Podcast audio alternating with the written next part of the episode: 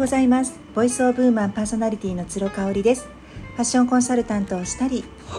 女性のマインド解放軸としたセミナーなどを開催しております。今日は8月の26日木曜日ですね。8月もあとわずかとなりました。えーと、最近ね私、まあ、子どもたちの学校が始まってるんですけれども、あのー、まあ、日中ね少し自由な時間ができるかなと思いきやもうねあっという間に帰ってきてしまうんですよなので、まあ、ピラティスに行って少し仕事をしていたらもうお昼の準備をしないと子どもたち帰ってきちゃうなみたいなあのそんなスケジュールで過ごしております。まあ、それをしてるとね本当にあっという間で一日がこう誰かのために費やして終わってしまうっていうね自主的に動くっていう実感のないまま一日をこう過ごしてしまうっていうのが私一番寂しいなというかこう人生生きていてね虚無感を覚える時なのでやっぱりこう自主的に動く時間っていうのを自分の中で作るようにしています。なのであの早起きをねしてるんですよね。2時半に起きたり、えー、今日も3時に3時半かな？3時半にパッと目が覚めたのでちょっと眠たいなと思うんですけれども、まあ、二度寝はしないっていうところでねあの体調的な理由でもしてないのでもうそのままあの起きてます。でまあ、そうするとあの最初は眠たいんですけれどもゆっくりストレッチをしたり瞑想をしたりあとはあのリリナリリナージュのセルフマッサージを今お腹の部分をねずっとしてますちょっとね生理前であのお腹が張ってきているのであのすごくいいですねお腹のマッサージ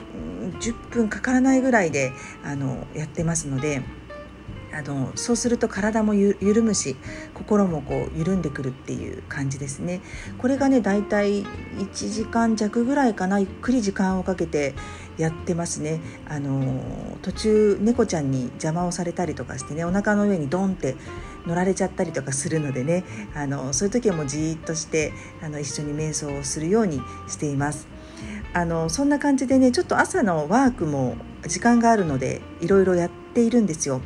で自分知って自分ヒストリーをね書くようにしていて皆さんやられたことあるでしょうか？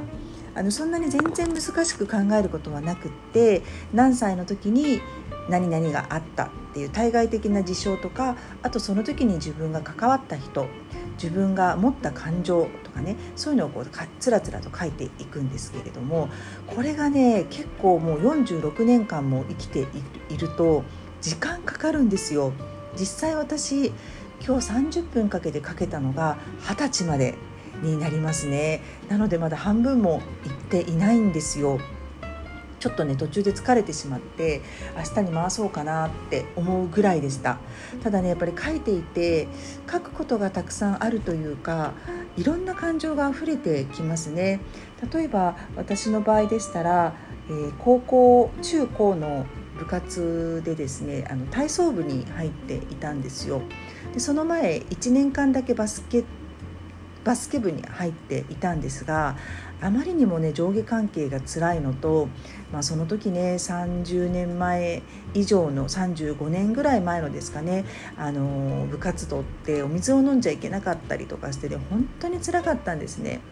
でも土日も試合でない感じで、まあ、土曜日授業があったと思うのであの時の時代はまだ日曜日も仕事あの試合で潰れるっていう感じでね休む時間ないじゃんっていうのでもう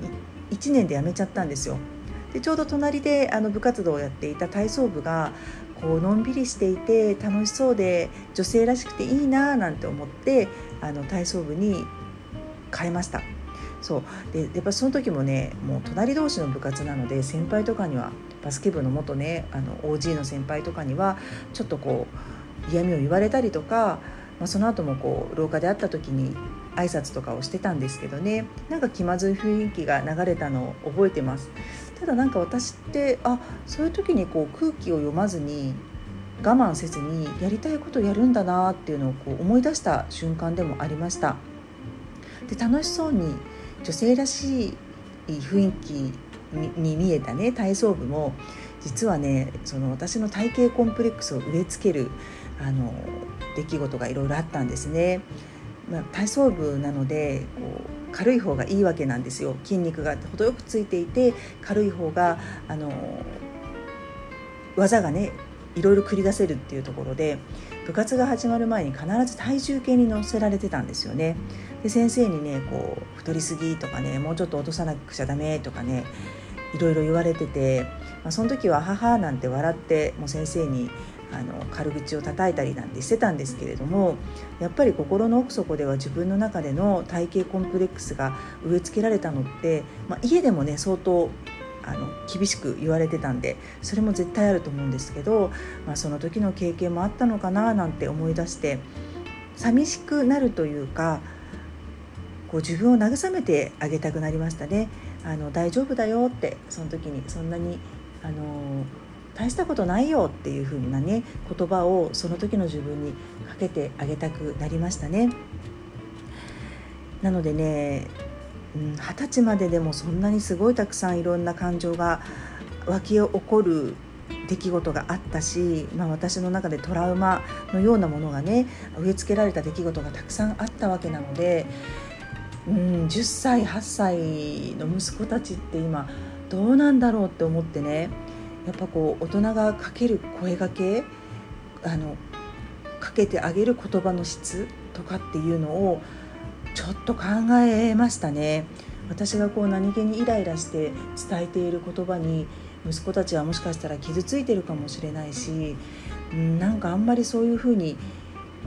何でしょう何ともなしに言う言葉に傷つくかもしれないのでやっぱ声がけ気をつけたいなっていうふうに思思いました。そう。で本当に二十歳までの間にいろんなことがあって、まあ、昨日もお話ししたんですけれども海外にね行った話なんかもその自分ヒストリーの中に盛り込んでいったりしてああこういうことあったなああいうことあったなっていうのを改めて思いましたしね、まあ、自分があの初恋とかね誰々に恋をしてたみたいなものも甘酸っぱい思い出として蘇りますよね。なんかね自分のことって本当に分かってないんだなっていうのを自分史を書いていて忘れていたことがたくさんあったので出来事を思い出すっていうよりかも自分の中に眠っていた感情を掘り起こす作業になったなっていうふうに思っています。なので例えばま恋愛に関してもトラウマみたいなものがこう自分の中で植え付けられていた出来事があこういうところにあったんだなとかね。で私の場合はあのフランス映画がすごく好きでそこから映画好きになったんですけれどもそう映画を家にいることが好きだった。すごいね外に出て人に会うことも大好きだったんですけれどもあもうお家でねこうのんびりあの映画のビデオ借りてきてレンタルビデオしてダラダラダラダラ過ごすのも本当に好きだったなとかただ母がいると部屋をきれいにしなさいとかねいろいろうるさかったなとかなんかそういうのもすごい思い出されますよね。うん、自分の中で何がすごく一番大切だったかっていうその種って今でも変わってないなっていうのをすごく感じますね。音楽を聴くのが好きだったんですけど今でもやっぱり音楽聴くのすっごい好きだなって思い出したりとかうーん人間関係でも自分がいつも陥りやすい何て言うんでしょうルーティーンっていうか、うん、そういう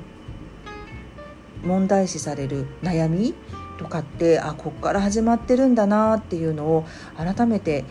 気づいたりとかしてね。なんかいろいろ発見があってすごく面白かったですね。よく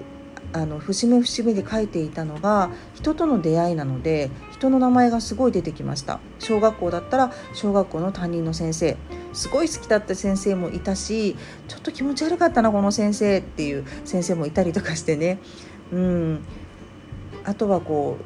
うまあ焦りとか妬みとか嫉妬みたいな感情も小学校に入って初めてこういう子に持ったなって。でこういう子ってどういう子だったんだろうって思った時にやっぱり今でもあああの人いいなって、